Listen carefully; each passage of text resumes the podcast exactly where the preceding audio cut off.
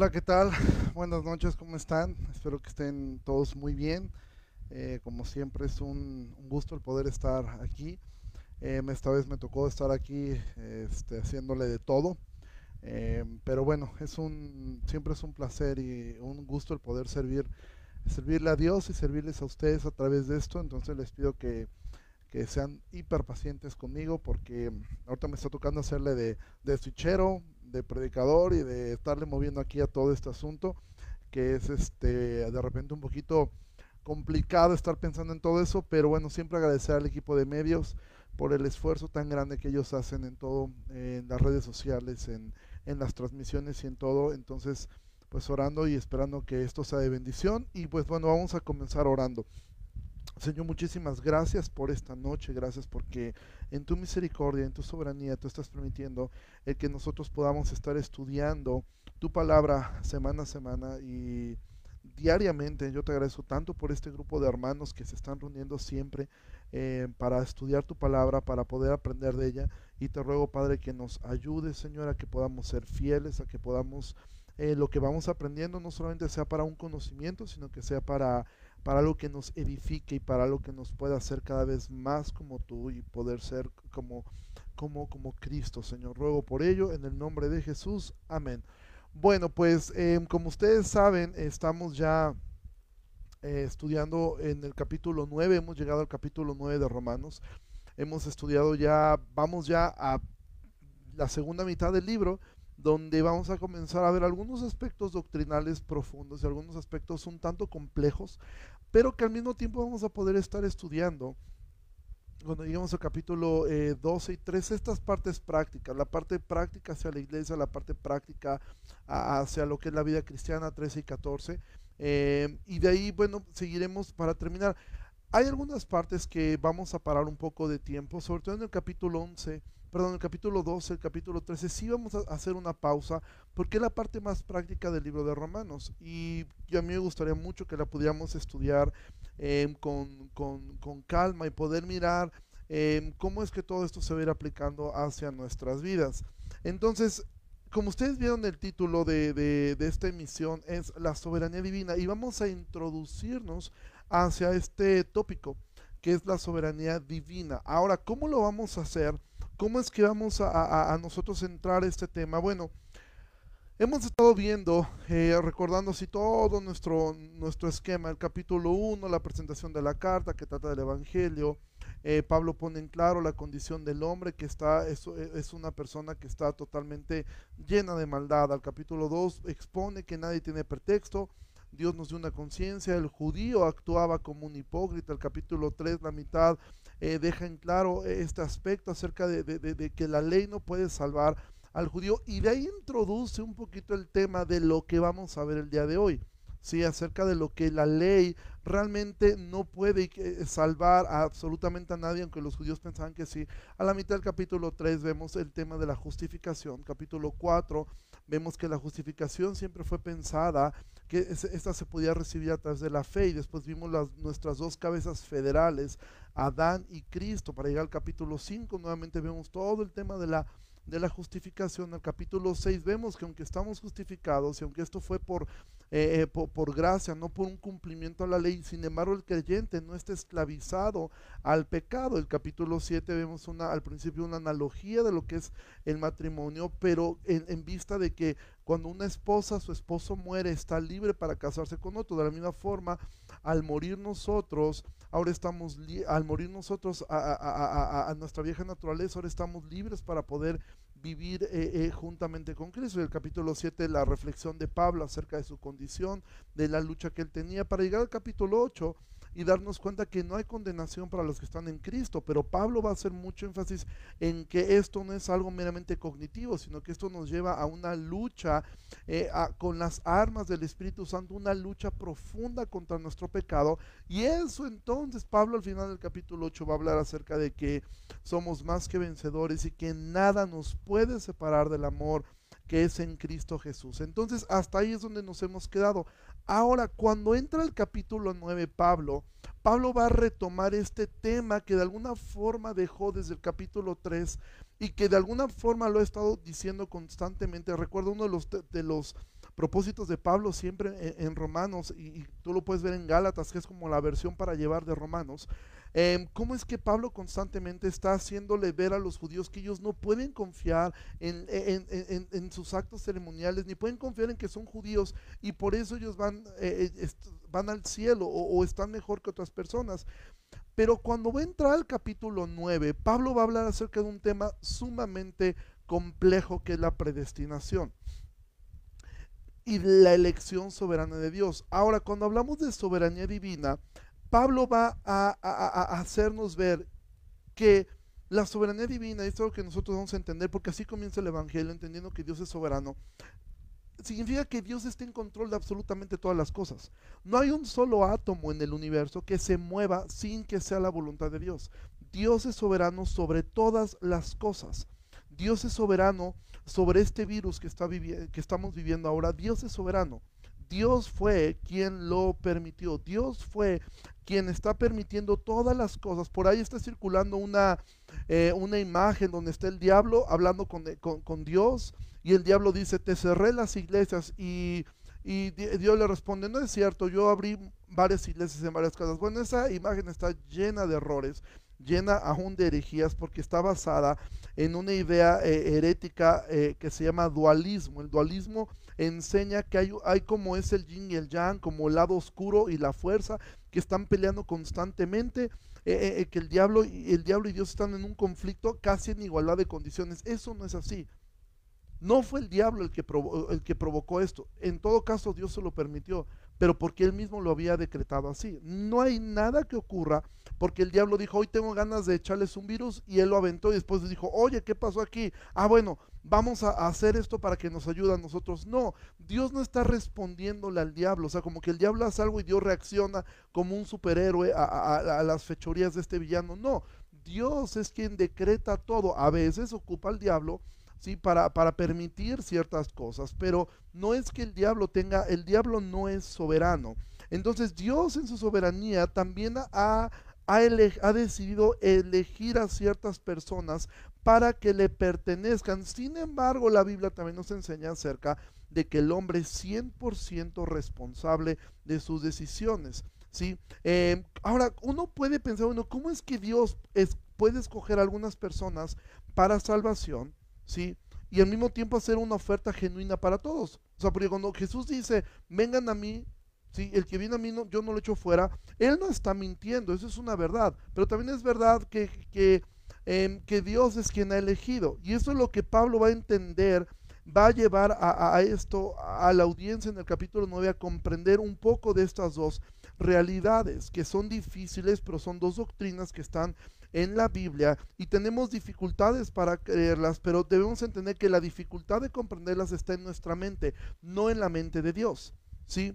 Sin embargo, estas verdades no deberían ser un pretexto para excusar a las personas de decir, ok, bueno, si Dios elige, ¿para que me esfuerzo? Ni deberían ser un pretexto para que nosotros no evangelicemos y digamos, bueno, si Dios va a salvar a alguien, Dios es, entonces, ¿para qué predico yo? Si de todas maneras Dios va a elegir a eh, a, los que Él quiera. Eso es verdad, pero también es verdad que Dios nos mandó a predicar a nosotros. Ahora, hay un peligro cuando se enseña la soberanía divina y no se enseña la responsabilidad humana.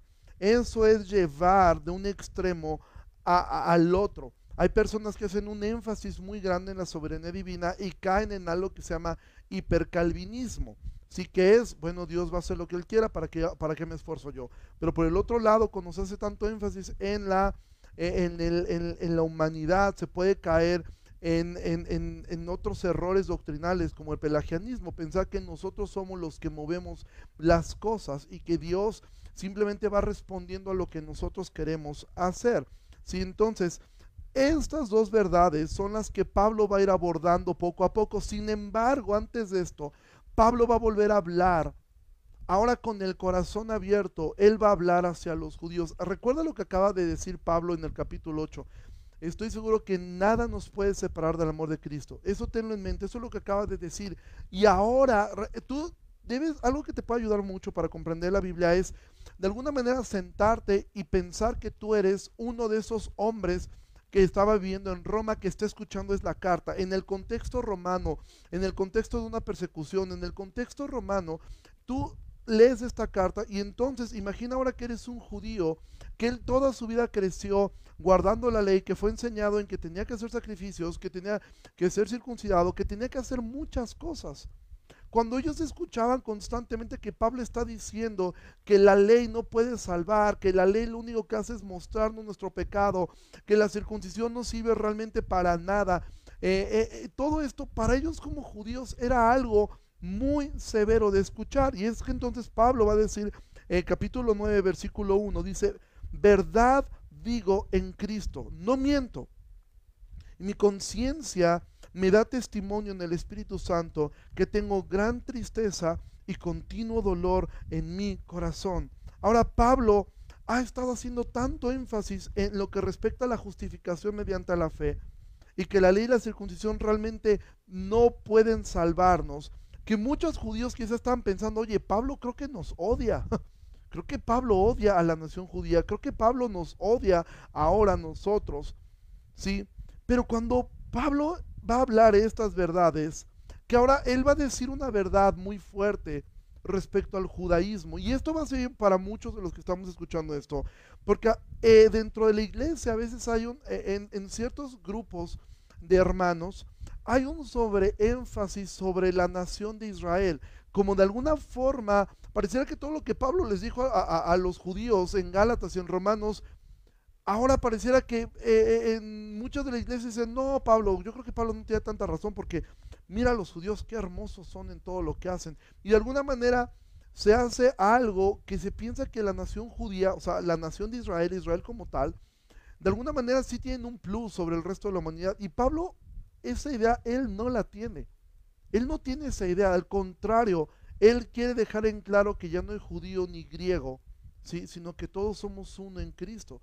Entonces de repente muchas iglesias, eh, no digo que con mala intención, aunque algunos realmente sí caen en extremos graves, eh, se hace este sobreénfasis sobre Israel, sobre la nación israelita, sobre ellos como si fueran, aún siguieran siendo algo eh, que está por encima del resto. Pero Pablo por eso va a decir esto, verdad digo, o sea, lo Pablo lo que está diciendo es, lo que les digo ahora es en verdad y mi conciencia da testimonio de algo, que tengo una tristeza profunda por mi nación. Pablo amaba a su nación, Pablo amaba a, Israel.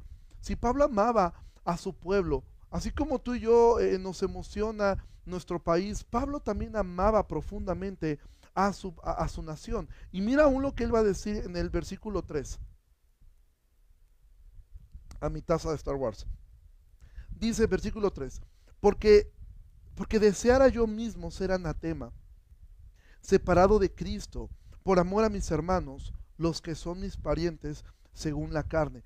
Estas palabras son tremendas de Pablo.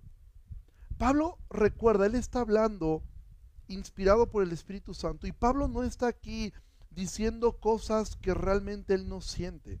A veces nosotros leemos estos versículos muy rápido, pero dice Pablo, deseara yo mismo ser anatema. ¿Sabes qué significa la palabra anatema? Maldito. Dicho de otra forma, Pablo está diciendo aquí, deseara yo mismo ir al infierno separado de Cristo por amor a mis hermanos. Es decir, Pablo está diciendo que si fuera posible hacer un intercambio de que él fuera al infierno para que el resto de su nación fuera al cielo, él estaría dispuesto a hacerlo. Aquí podríamos parar completamente y predicar sobre este texto, pero no lo voy a hacer porque no es el fin de esto. Pero simplemente tengo que decir esto. Realmente tú has sentido esa pasión, quizá no por tu país, pero por lo menos sí por tus, por tus hijos incrédulos, por tu cónyuge que es incrédulo, por algún amigo, por algún hermano que es incrédulo, por, por, alguien de la iglesia que está caminando y que tú sabes que se ha alejado de Cristo. ¿Tú alguna vez has sentido decir, de verdad, si fuera posible un intercambio, que yo fuera al infierno para que él fuera salvo? ¿Realmente alguna vez hemos sentido ese deseo tan profundo por la salvación de otras personas. Pablo también entiende que eso es imposible, porque él acaba de decir en el capítulo 8, recuerda, que nada nos puede separar del amor de Cristo. Y Pablo, de hecho, no, dices, ay, Pablo fue único. No, tú, tú puedes leer en, en, Éxodo 32 que Moisés en una ocasión dijo, te ruego, orando por, por, por, Israel también, dice, te ruego que perdones ahora su pecado y si no, bórrame ahora de tu libro que has escrito. Moisés también hizo una oración similar, dijo, Señor, perdónalos, si perdona el pecado de este pueblo que de dura servís, y si no, Señor, también a mí quítame. Ahora, este tipo de oraciones no eran oraciones de ellos realmente de ser fanfarrones, ni de ganar el favor de Dios, ni, ni, de, ni, de hacerte las, ni de hacerse las víctimas. Era genuino lo que ellos estaban diciendo. Ahora Pablo va a mencionar los privilegios que Israel ha tenido. Y de aquí vamos a sacar una gran enseñanza. Versículo 4 dice, que son israelitas de los cuales son la adopción, la gloria, el pacto, la promulgación de la ley, el culto y las promesas, de quienes son los patriarcas y de los cuales según la carne vino Cristo, el cual es Dios sobre todas las cosas, bendito por los siglos. Ahora Pablo está diciendo, sí, sí hay un privilegio o ha habido un privilegio sobre Israel, un privilegio muy, muy grande. Simplemente de forma rápida quiero decirte lo que él menciona. Él dice primero la adopción, es decir, el llamamiento y la adopción de Israel. Ellos fueron separados del resto de las naciones del mundo para ser propiedad exclusiva de Dios. Si esto realmente era un gran honor, era algo realmente honroso sobre la nación de Israel. Israel fue eh, separado del resto de las naciones. Esto también nos enseña algo. Mucha gente tiene problema con el asunto de la predestinación. Y, pero nadie tiene problema en que Dios eligió a Israel y no eligió a los mexicanos, y no eligió a los chinos, y no eligió a, a, a, los egipcios. Eh, pero todo el mundo tiene problema con que Dios actualmente sigue eligiendo. Mira, al principio, lo que Dios ha hecho siempre ha sido lo mismo. Dios no ha ido improvisando conforme ha ido pasando el tiempo. Como Pablo ha dicho en el capítulo 4, la justificación por fe es desde Abraham. Desde Abraham, no, no es algo en que nació eh, con Pablo. Cuando Pablo habla acerca de la predestinación, Pablo es decir, o sea, este principio de elección existe desde nosotros, no es algo nuevo, pero Pablo lo va a llevar, dice también la gloria, es decir, la Shekinah de Dios, esa Shekinah que era esa presencia, esa manifestación visible del Dios viviente, esa presencia, esa presencia manifiesta, pero la de veras, sí, la real, esa presencia manifiesta que ellos vivían e-, en Israel, esto era un privilegio para ellos, también dice que de ellos fue el pacto, el, pacto fue con Israel. Dios hizo, los pactos fueron con ellos, no fueron con los gentiles. La promulgación de la ley, fue a Israel a quien se le dio la ley, fue a ellos. Ellos fueron los destinatarios de la ley. Pablo dice el culto, toda esa parte compleja que ellos tenían, de rituales, eh, eh, fue para ellos y el templo también fue dado para ellos. Es decir, Pablo está diciendo, realmente si hay un cúmulo de privilegios sobre nosotros. Los patriarcas, Abraham, Isaac, Jacob, los doce, las doce tribus de Israel fueron para ellos y sobre todo, de Israel, de la tribu de Judá nació Cristo. Entonces, por eso Pablo está diciendo eh, que los israelitas, de ellos es todo esto, de ellos fue todo esto. Pero Pablo va a hablar ahora acerca del lugar que tiene Israel en como nación. Y esto es algo que nosotros debemos entender. Ahora, yo no me voy a meter en asuntos escatológicos hasta el capítulo 11. en el capítulo 11, mis amigos amileniales quizás no me van a querer mucho, pero bueno, no puedo hablar de otra forma porque iría contra mi conciencia. Entonces, este, igual se pueden, eh, podemos conversar de esto y será un gusto poder aprender todos, todos, este, todos juntos. Entonces, Pablo, aquí la pregunta sería, ok Pablo, si de los israelitas es todo esto que has mencionado, ¿por qué no creen en Cristo? O sea, ¿por qué crucificaron a su Mesías? ¿Por qué ellos no vieron lo que tú ves, Pablo? Entonces Pablo dice en el versículo 6, no que la palabra de Dios haya fallado, porque no todos los que descienden de Israel son israelitas. Y esto debe haber sido un boom en la mente de los judíos. Yo creo que más de uno se, quizás se paró en ese momento, se incomodó. ¿Qué cosa? ¿Que no todos los que descienden de Israel son israelitas? ¿Cómo es eso? Por eso Pablo les, les dijo al inicio, de verdad, no miento. Pablo de alguna manera dijo tan tiernamente en el versículo 1, por eso es que Pablo comenzó diciendo estas palabras, ¿verdad? Les digo en Cristo, mi conciencia me da testimonio que tengo gran tristeza y continuo dolor en mi corazón. Después Pablo le dice, yo desearía irme al infierno, si eso, si eso fuera, eh, los amo tanto que yo estaré dispuesto a hacer anatema, si eso, si eso lo salvara a ustedes, pero yo ni soy Mesías para hacerlo y nada me puede separar del amor en Cristo. Pero Pablo dice eso, no todos los que descienden de Israel son israelitas. ¿sí? Es decir, Dios hizo las promesas a Israel como su pueblo terrenal escogido, Entonces, ¿cómo puede esto cuadrar con el actual rechazamiento de Israel y que los gentiles hayan sido traídos al puesto también de bendición? Entonces, Pablo prosigue para mostrar que Dios siempre tuvo un proceso de elección soberana basado en la promesa y no en la mera descendencia terrenal. Ellos pensaban que por ser descendientes de Israel, e, ellos eran las promesas. Y Pablo va a decir, no, nunca fue así.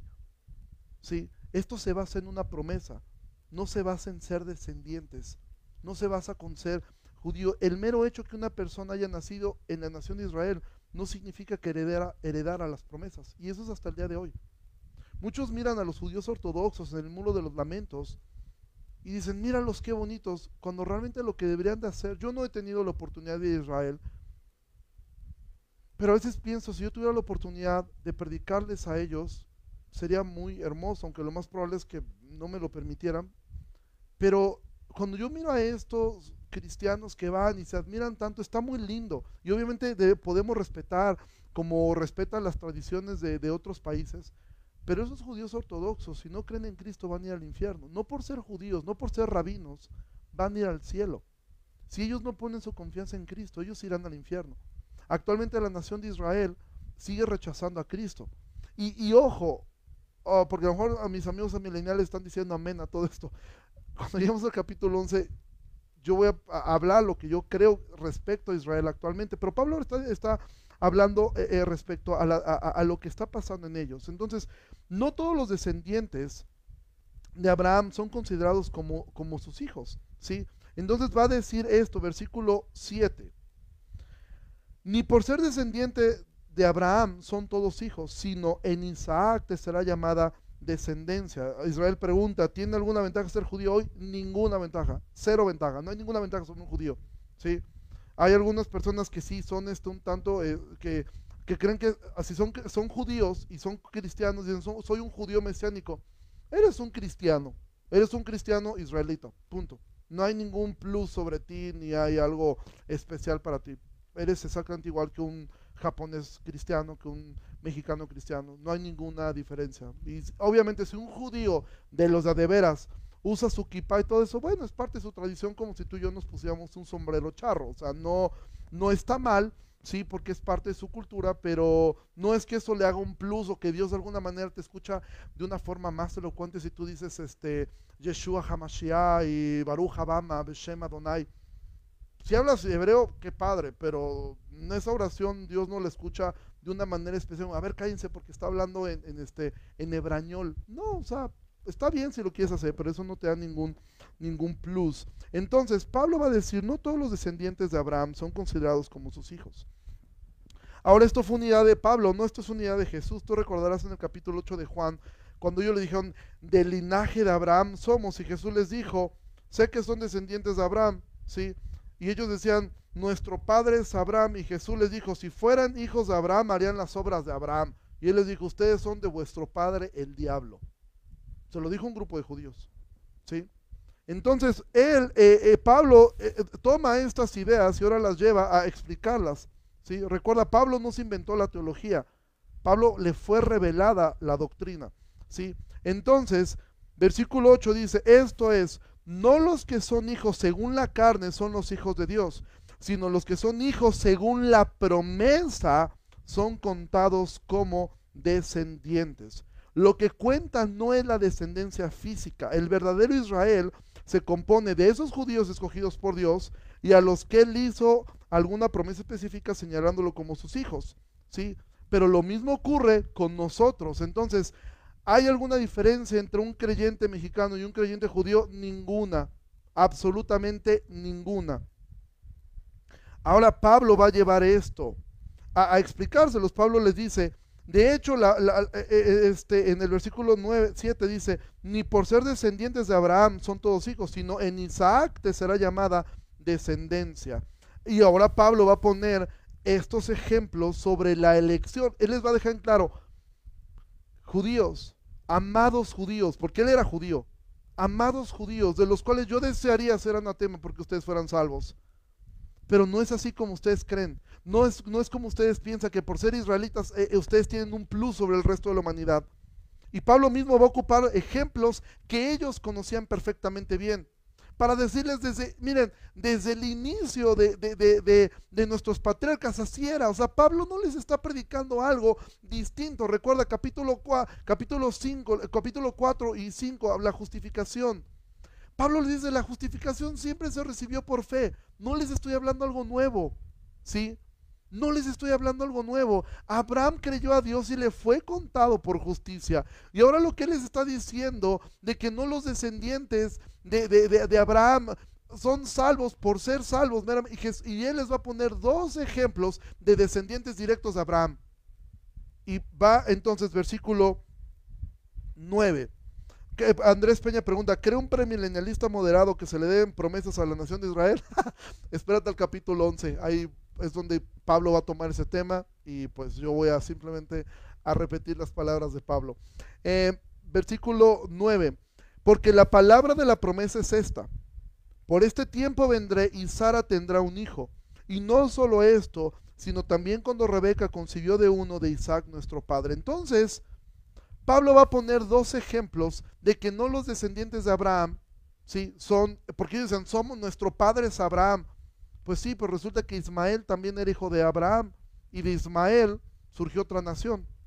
Entonces, Pablo le está diciendo, ellos recuerden, Abraham tuvo otro hijo, Ismael, y por cierto, de su descendencia surgió otra nación. Pero alguno puede decir, bueno, pero eh, algún judío puede decir, bueno, pero él nació de Agar, de una esclava.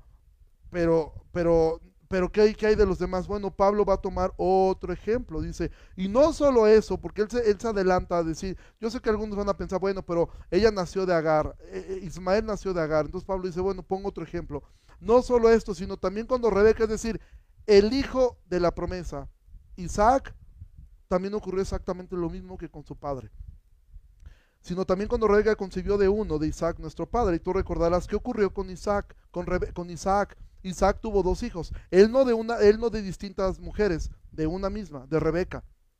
Uno se llamó Jacob y otro se llamó Esaú. ¿Y qué ocurrió con esto? Que de Jacob continuó la promesa, pero de Esaú nació otra, otro pueblo que fue Edom. De hecho, eso fue lo que vimos el domingo pasado, ayer, en, en la iglesia. Abdías habla una profecía contra Edom, que Edom es el sobrenombre de Esaú. ¿Sí? Esaú, eh, eh, este, eh, su sobrenombre era Edom. Edom es una palabra que significa rojo. Él era pelirrojo.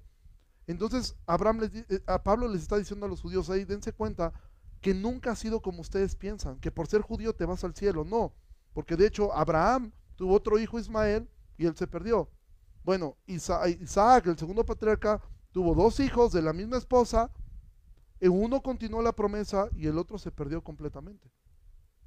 Y entonces, versículo 10, aquí lo sigue diciendo, dice, no solo esto, sino también cuando Rebeca concibió de uno, de Isaac, nuestro padre, pues no habían aún nacido, ni habían hecho aún ni bien ni mal, para que el propósito de Dios conforme a la elección permaneciera. No por las obras, sino por el que llama, se le dijo, el mayor servirá al menor, como está escrito, a Jacob amé, mas Esaú aborrecí. ¿Sí? Entonces, exactamente lo que está diciendo Claudio dice, la palabra de Dios no ha fallado, porque Dios nunca prometió que todos los israelitas serán salvos. Es exactamente lo que estamos diciendo ahora. Dios nunca dijo eso. ¿sí? Dios hablaba acerca de los hijos de la promesa. Y esos hijos de la promesa eran todos los que habían puesto su fe en Cristo. ¿sí? Ellos no conocían el nombre de Jesús, pero ellos tenían su esperanza puesta en un Mesías que iba a venir, que conforme la revelación fue progresando, cada vez les fue siendo más claro. Pero desde Adán, él creyó en un Mesías que iba a venir.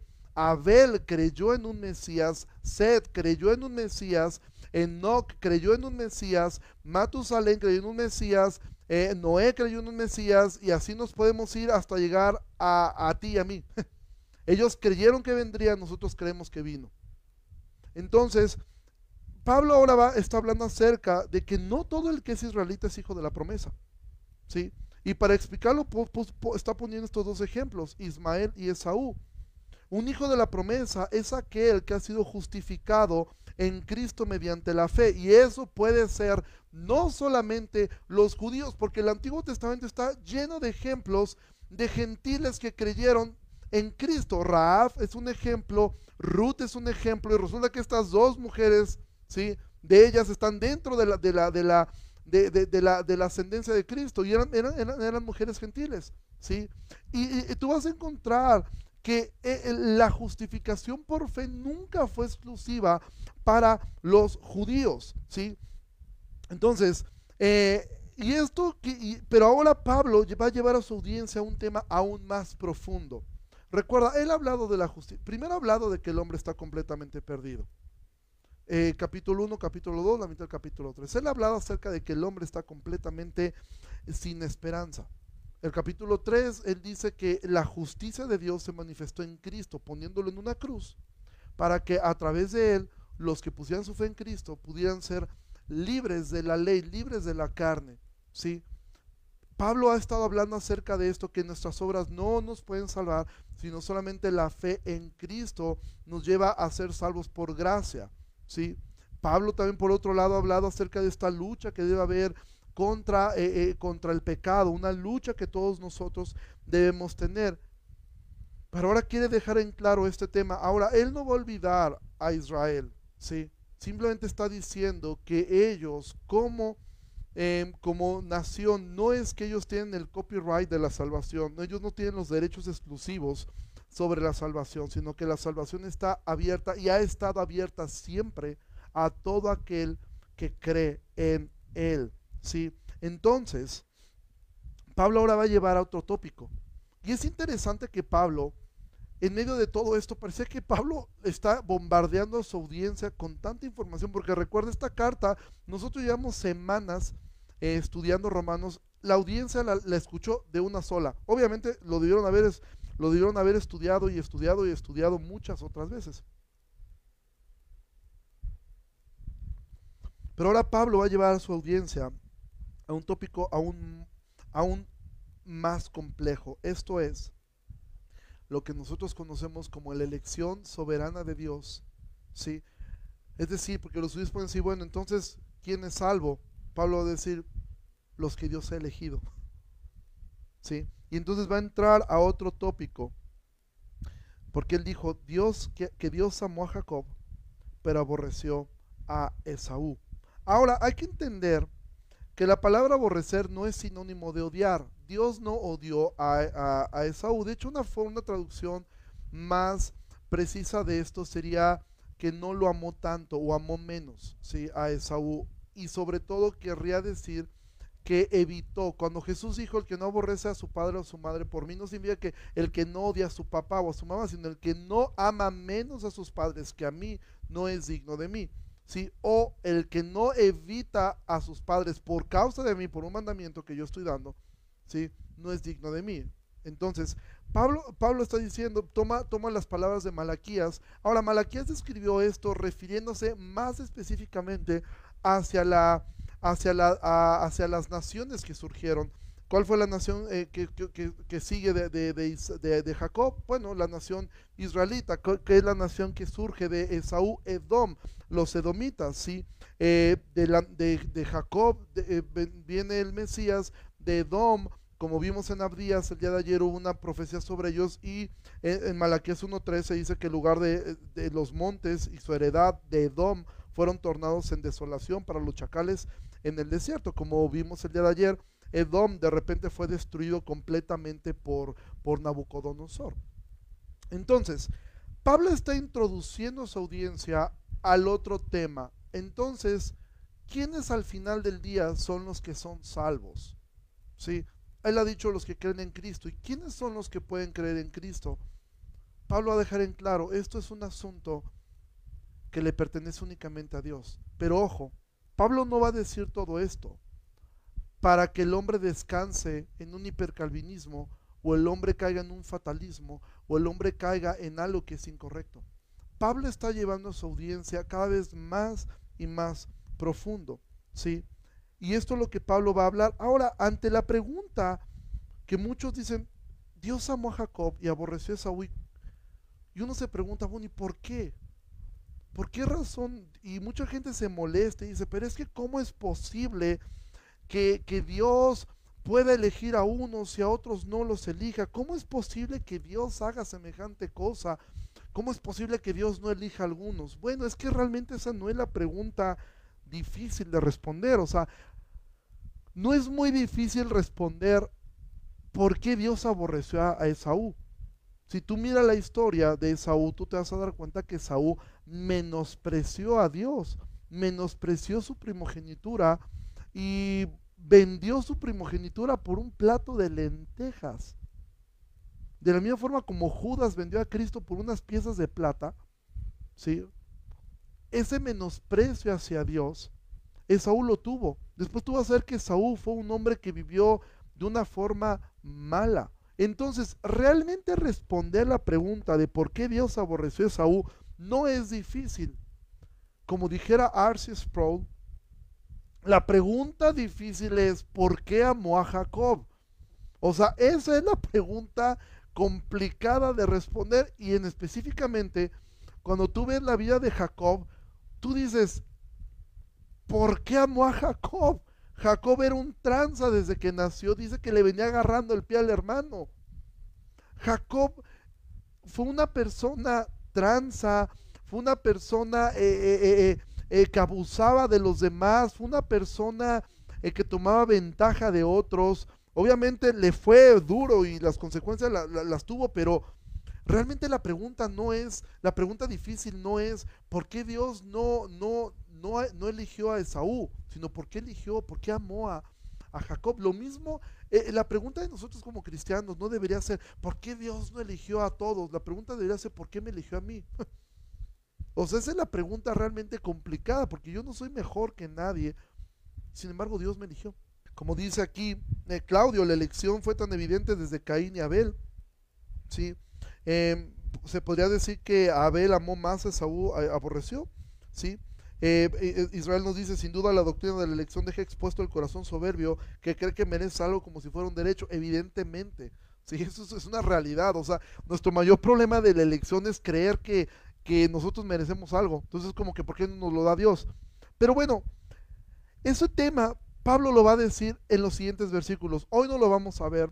Yo sé que algunos van a quedar como que picados porque bueno, yo ya quería entrar al tema de la soberanía y que Pablo nos explique cómo es esto de la predestinación. Pablo va a hacer su mejor esfuerzo, ¿sí? Por, por explicar y por, dejar en claro que Dios elige. Ahora, más que un tema teológico histórico, lo que hemos visto de Israel, esto nos debería de hacer llevar a una profunda reflexión. Y esta vez sí quiero, no estoy predicando, pero sí quiero que nos podamos llevar a lo que por lo menos yo me llevé el día de hoy.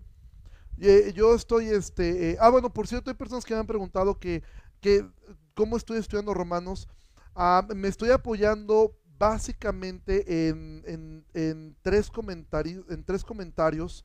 Eh, uno milenial, que es Hendrickson, uno, este, uno que no es milenial, que es McDowell, eh, McDonald, perdón.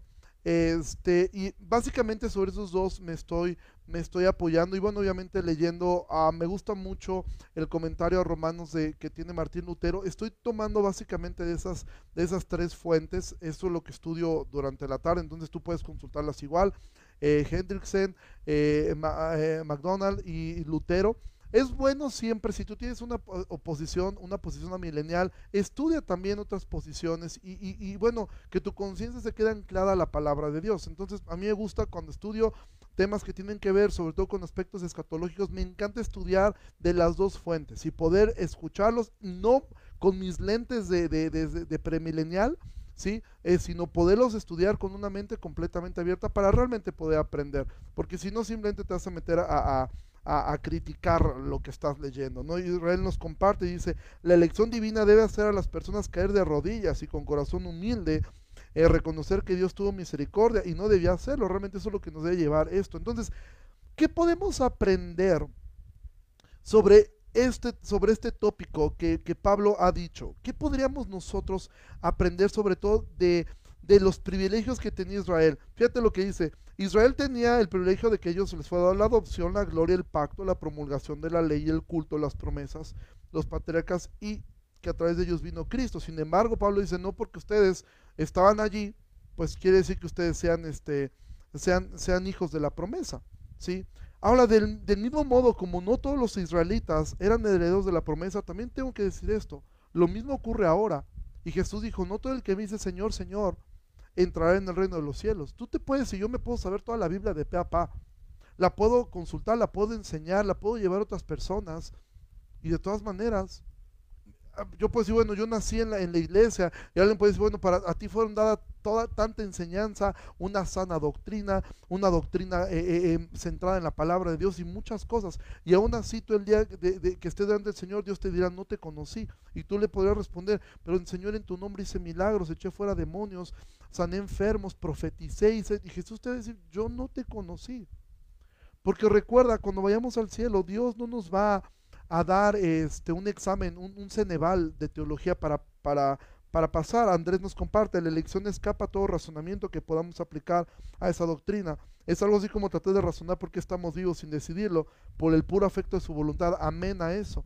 Y eso es lo que Pablo va, a, a, tratar el siguiente punto. Sin embargo, esto nos debería llevar a una... Porque a veces nosotros leemos esto y decimos, sí es cierto, estos judíos que se sentían muy especiales. No te puedo decir lo mismo, estos reformados que se sienten muy especiales. O nos sentimos muy especiales porque a nosotros nos fue dada la herencia de la reforma, de, no solo de Lutero y de Calvino, sino desde más allá. Llevamos el, la, el, cristianismo histórico desde Policarpo, lo que enseñaba Ireneo, lo que enseñaban los apóstoles, lo que enseñaba Pablo, lo que enseñaba Cristo. Bueno, eso no te hace mejor que nadie. Que absolutamente nadie. Algo que, que, aprendes mucho es que la reforma lo que llevó fue al hombre al principio de solo escritura. Si, si alguien, alguien dice, es que ustedes, por ejemplo, de nosotros, que ustedes no son reformados porque no hacemos todas las cosas conforme a la liturgia reformada. Realmente el movimiento reformado se basa en una sola cosa, solo escritura. De ahí se desprende todo. Cualquier persona que tenga en su mente, mi conciencia está anclada a la palabra de Dios y lo que aprende es una persona que realmente ama la palabra de Dios y aplica la palabra de Dios. Voy a decir algo y no, no, no son mis palabras, son las palabras de muchas personas entre ellas Paul Washer. Un arminiano puede ser más reformado que un calvinista. Si él ve la palabra de Dios y lo que él mira lo aplica a su vida, un pentecostal puede ser más reformado que nosotros. ¿Sí?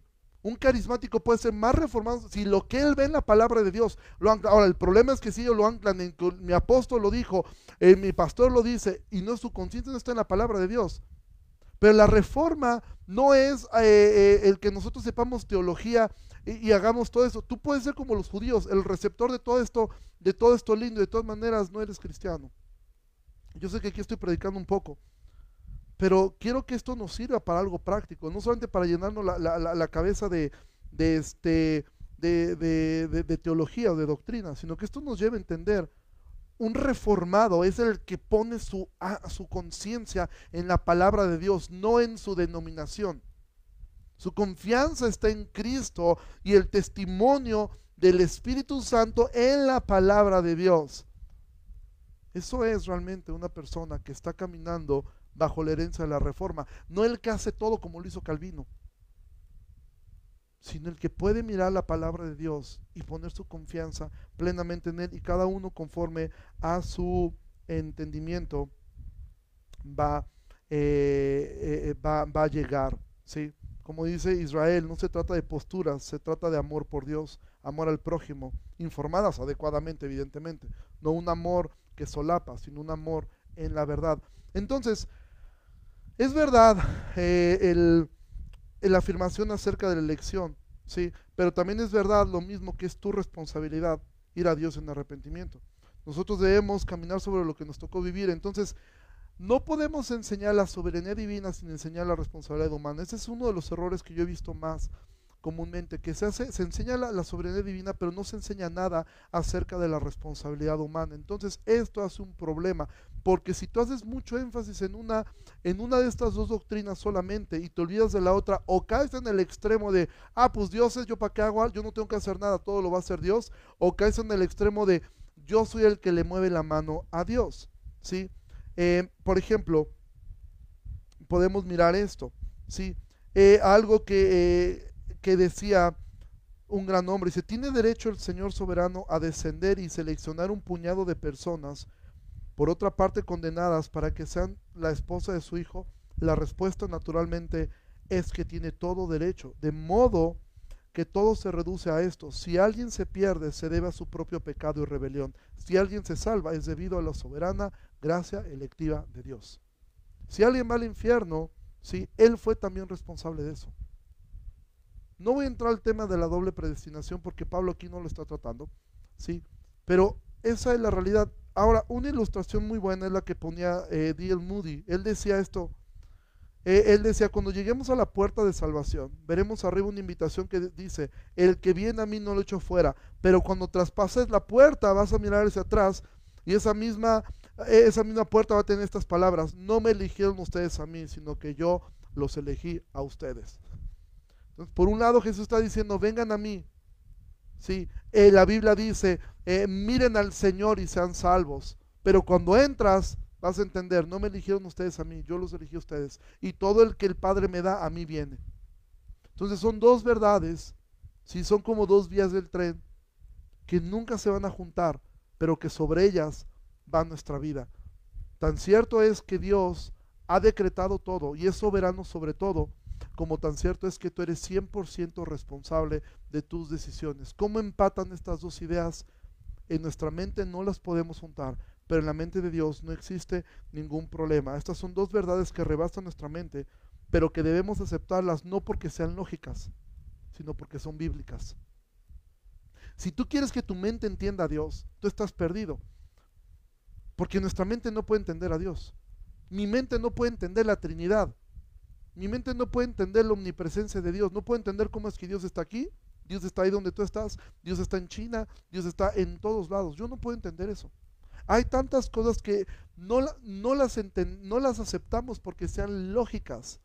Cuando tú quieres hacer todo lógico, algunas personas dicen de, por ejemplo, de, de, nosotros, de los que tenemos una postura eh, calvinista, es que ustedes son muy fríos, muy cuadrados, todo lo quieren razonar. Realmente no. Realmente nosotros aceptamos las cosas por fe, porque si algo tienen razón nuestros hermanos arminianos es que dicen, es que no es lógico lo que ustedes dicen, que Dios elige, pero yo soy responsable. Sí, no es lógico, es bíblico. No lo creo porque sea lógico, lo creo porque es bíblico, pero yo no lo puedo explicar. Solamente lo creo porque la Biblia dice que yo debo esforzarme, esfuérzate y sé valiente, esfuérzate y sé valiente, esfuérzate, esfuérzate. Sí, Pablo le dice a Timoteo, esfuérzate en la gracia. Pero por el otro lado entiendo perfectamente que es la soberanía divina la que salva, no son mis ideas. ¿sí? Entonces yo acepto que no entiendo todo.